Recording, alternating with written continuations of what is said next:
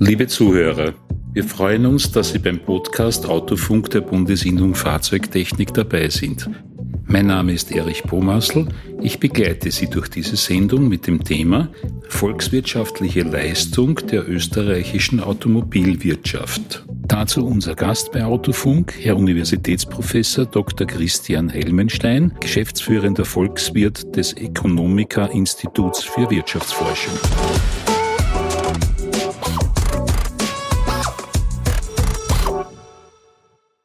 Herr Helmenstein, herzlich willkommen bei Autofunk. Ja, ein herzliches Grüß Gott äh, im Autoland Österreich. Ihre Studie belegt, dass die österreichische Automobilwirtschaft aktuell ein wesentlicher Treiber der Volkswirtschaft ist. An welchen Beispielen lässt sich das festmachen? Die österreichische Automobilwirtschaft hat einen enormen Beitrag äh, zu unserem gesamtwirtschaftlichen äh, Wohlergehen.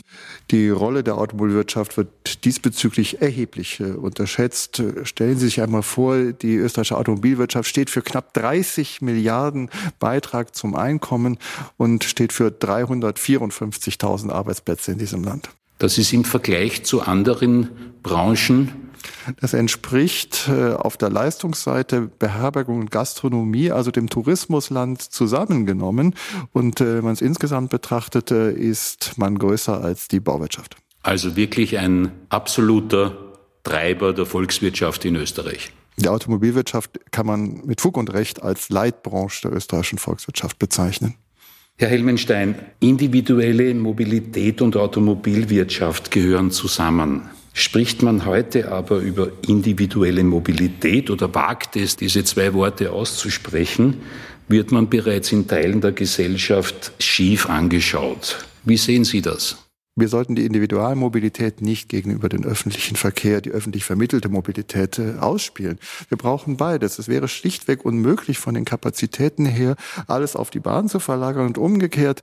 Man könnte auch nicht äh, ohne die Bahn äh, alles auf der Straße bewältigen. Das heißt, wir haben es mit einem multimodalen Verkehrssystem zu tun, das deswegen so leistungsfähig ist, weil wir in jeder einzelnen Komponente leistungsfähig sind und wir müssen danach trachten, diese einzelnen Komponenten bestmöglich miteinander zu verschränken.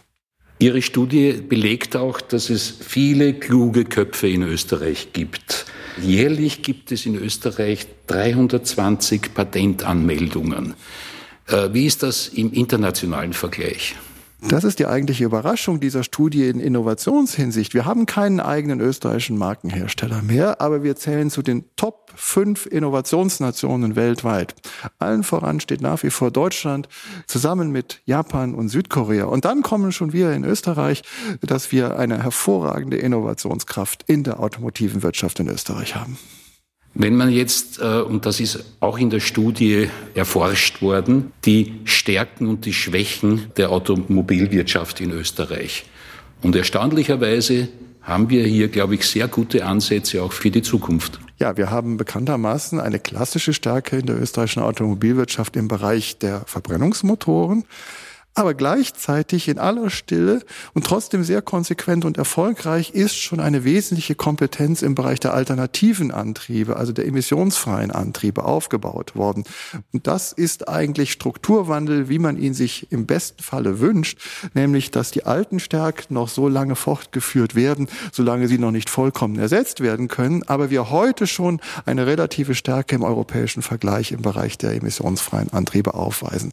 Das heißt, wir müssen uns innovationsseitig keine Sorgen um eine erfolgreiche Zukunft der österreichischen Automobilwirtschaft machen.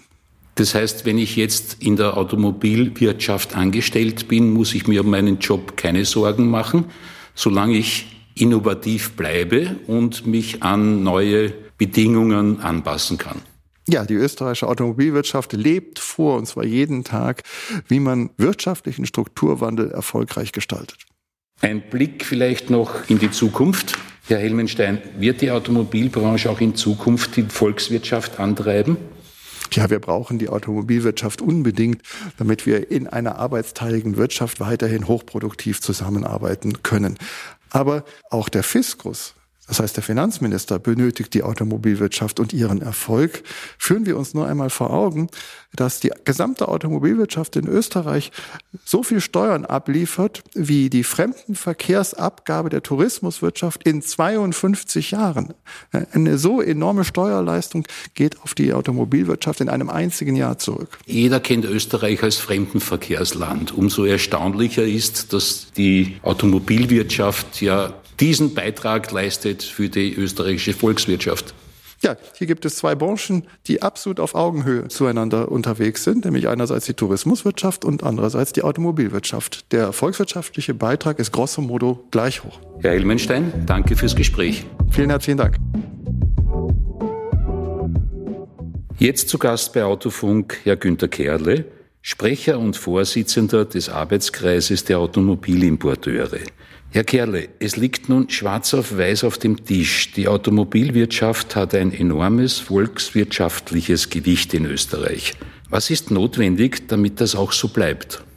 Ja, die Automobilwirtschaft steht einmal für rund 350.000 Arbeitsplätze in Österreich. Und vom fiskalischen Beitrag, den die Automobilwirtschaft in Österreich leistet, ist in etwa vergleichbar mit, mit dem Fremdenverkehr. In Österreich zeigt das schon, wie stark die Automobilwirtschaft in Österreich verankert ist. Auch wenn wir keinen richtigen Markenhersteller haben, ist äh, Österreich extrem innovativ und macht sehr viel Forschung und Entwicklung in Österreich, um eben im automotiven Bereich als Zulieferer äh, realisieren zu können. Deshalb ist es wichtig, dass äh, in dieser Transformationszeit die Forschungs- und Entwicklungsunterstützung von der Bundesregierung ausgeweitet wird, nämlich auch für Komponenten, die für die Elektromobilität stehen, äh, für Forschung und Entwicklung in diesem Bereich. Weil eines steht auch fest, äh, wo Forschung und Entwicklung stattfindet, dann kann auch dort produziert werden. Und das ist sehr, sehr wichtig für Österreich.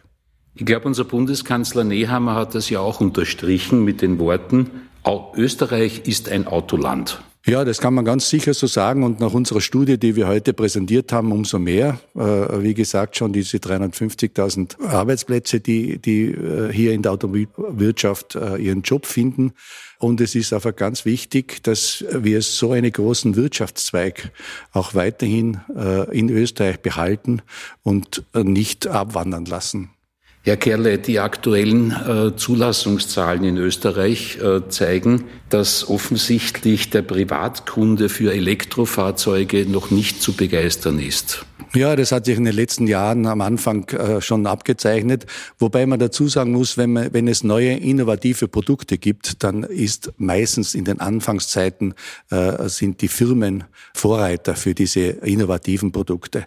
Äh, bei der E-Mobilität ist es aber jetzt so, dass äh, nach wie vor wir den privaten Kunden nicht richtig erreichen. Das heißt, äh, obwohl die Unterstützung für äh, äh E-Fahrzeuge, für Firmenankauf äh, zu Ende gegangen ist, ist nach wie vor der Markt in etwa 75 bis 80 Prozent äh, wird von den Firmen getragen. Das heißt rund 20 Prozent nur von den Privaten. Und somit äh, sind auch die Steigerungsraten in der E-Mobilität äh, nicht so zwingend, wie sie eigentlich sein müssten, um die Ziele in Österreich zu erreichen, dass wir die Transformation vom Verbrennermotor zum Elektromotor schaffen.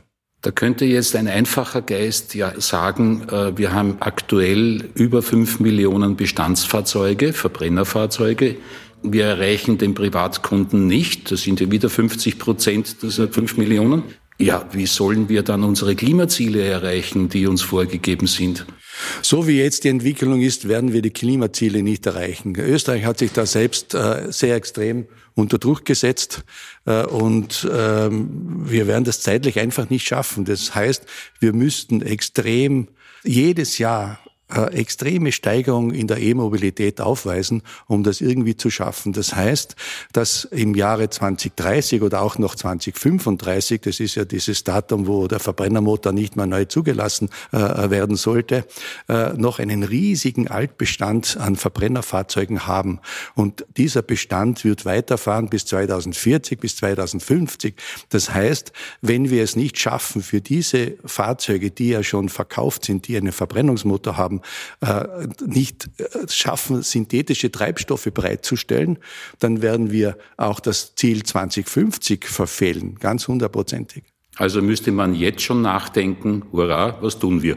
Naja, das, das ist ja auch der Hintergrund, warum man äh, für Technologieoffenheit eintritt.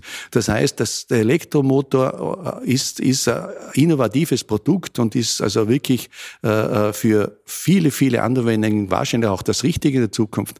Aber man soll das nicht mit Verboten in irgendeine Richtung zwängen, sondern man muss die Techniker arbeiten lassen. Und eines ist klar, ein synthetischer Treibstoff, egal ob der dann für die Fahrzeuge äh, oder Autos Verwendung findet oder eben nur für Schiffe oder Flugzeuge oder wo die Batterieelektrizität nicht machbar ist, äh, äh, Trotzdem ist es wichtig, dass Österreich auch in diese Richtung forscht. Und nichts anderes wollen wir, dass hier Technologieoffenheit herrscht. Herr Kerle, wenn man sich die aktuellen Neuzulassungszahlen anschaut, fehlen uns momentan im Schnitt 100.000 Fahrzeuge auf Dauer. Das heißt, pandemiebedingt ist das zurückgegangen. Erfreulich für die Kfz-Werkstätten ist, dass dafür die Fahrzeuge, die älteren Fahrzeuge äh, länger gefahren werden und eben in die Werkstatt kommen. Aber in Summe ist das für die Werkstatt ja ein Problem, wenn dann 100.000 Fahrzeuge pro Jahr nicht mehr in den Markt kommen. Ja, das ist eine vorübergehende äh, Geschichte, dass die älteren Fahrzeuge dann vermehrt in die Werkstätte kommen, weil die ja weiterfahren müssen. Durch die Pandemie hat, hat es einen richtigen Bruch in der Automobilwirtschaft, also zumindest im, im, im Handel gegeben.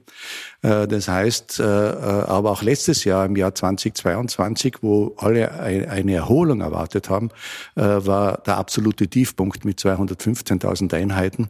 Das heißt, es ist seit 47 Jahren das schlechteste Jahr gewesen. Äh, und heuer schaut es zwar besser aus, aber auch wenn wir heuer eine Steigerung von 10, 15 Prozent hinbekommen werden, sind wir noch weit, weit entfernt von einem normalen Automarkt, der zwischen 330 und 350.000 Einheiten äh, geschwankt ist. Das heißt, diese 100.000 Autos fehlen uns nach wie vor, auch heuer. Äh, und die werden uns in einiger Zeit einfach fehlen in den Werkstätten. Herr Kerle, danke für Ihren Beitrag. Gerne. Liebe Zuhörer, empfehlen Sie uns bitte weiter, wenn Sie von diesem Podcast profitieren konnten. Wollen Sie regelmäßig über wichtige Themen informiert werden? Dann melden Sie sich bitte beim Newsletter der Bundesinnung Fahrzeugtechnik an. Anmeldung auf der Homepage fahrzeugtechniker.at. Wir freuen uns, wenn Sie bei der nächsten Folge Autofunk wieder dabei sind. Bis dahin, adieu.